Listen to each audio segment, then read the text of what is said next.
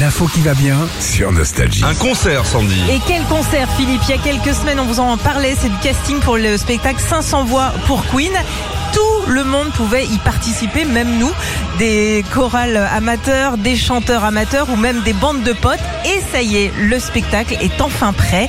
Il est- 500 personnes. Ouais, ouais, ouais. Ils sont payés Alors oui, ils sont payés, bah, c'est Ça une coûte cher, prestation. alors. Ouais, quand même. C'est des chanteurs quand même. L- La tournée commence ce soir à Nancy, écoute ça. Il Eh, faut pas avoir de l'ego. Hein. Ah Parce que Quand t'es au milieu, c'est moi qui chante Eh, c'est moi C'est clair. 500 choristes professionnels, des musiciens, mais aussi des choristes amateurs qui vont rendre hommage à Queen un petit peu partout en France jusqu'en avril. Et ils vont même passer dans les plus grandes salles de France, le Zénith de Lille, ça c'est prévu, le Zénith de Caen et le Dôme de Paris, ça ce sera le 29 mars. Gros spectacle, ça. hein. Vas-y.